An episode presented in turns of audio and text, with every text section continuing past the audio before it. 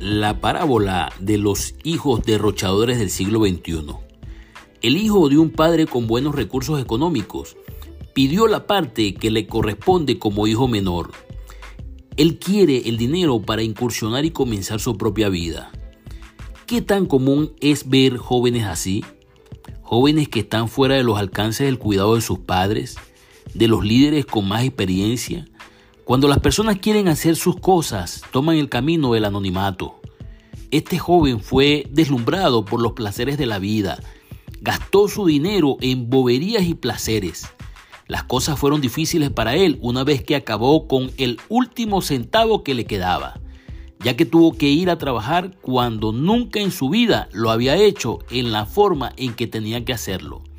Llegó a la pobreza extrema, aún trabajando en un empleo de mala muerte porque no sabía hacer nada, no tenía un oficio.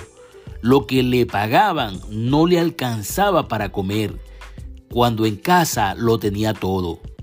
Ahora codiciaba la comida de los que viven en la calle, mientras nadie le ayudaba.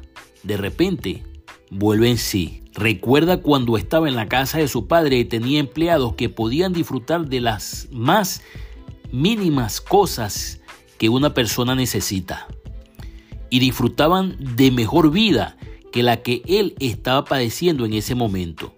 Aunque estaba biológicamente en sus sentidos, tuvo que entrar en conciencia en su estado actual. Algo estaba funcionando mal en su vida, por lo que tomó la decisión de volver a sus raíces. Se dijo a sí mismo, pediré perdón a mi padre y pediré ser uno de sus trabajadores. Comenzaré de cero como un empleado. Verdaderamente me equivoqué y volveré al menos ser como uno de los asalariados de mi padre, para disfrutar al menos de los deleites de un empleado con entradas mínimas y reducibles. Ciertamente este joven volvió a la casa de su padre. Mientras trataba de explicar su plan, el padre lo besó e hizo fiesta, porque su hijo que había perdido volvió a casa. Esta historia es una variante del hijo pródigo que muestra las bondades de un Padre amoroso en un mundo desapercibido de sus planes y propósitos para la humanidad. Dios quiere salvar a la humanidad necesitada de la esperanza bienaventurada. Es el mensaje clave aquí, pero hay muchas ideas que podemos sacar de esta parábola. Entre las cosas que podemos aprender es el desprendimiento moral con que viven las personas hoy, despegadas de todo poder moral coercitivo haciendo dinero para los placeres de la vida mientras la vida pasa.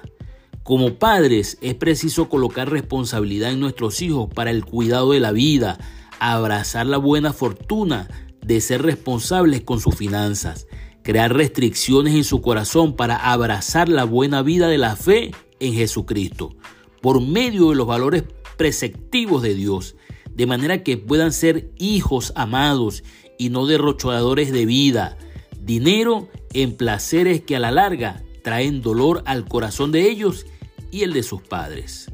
Hasta la próxima.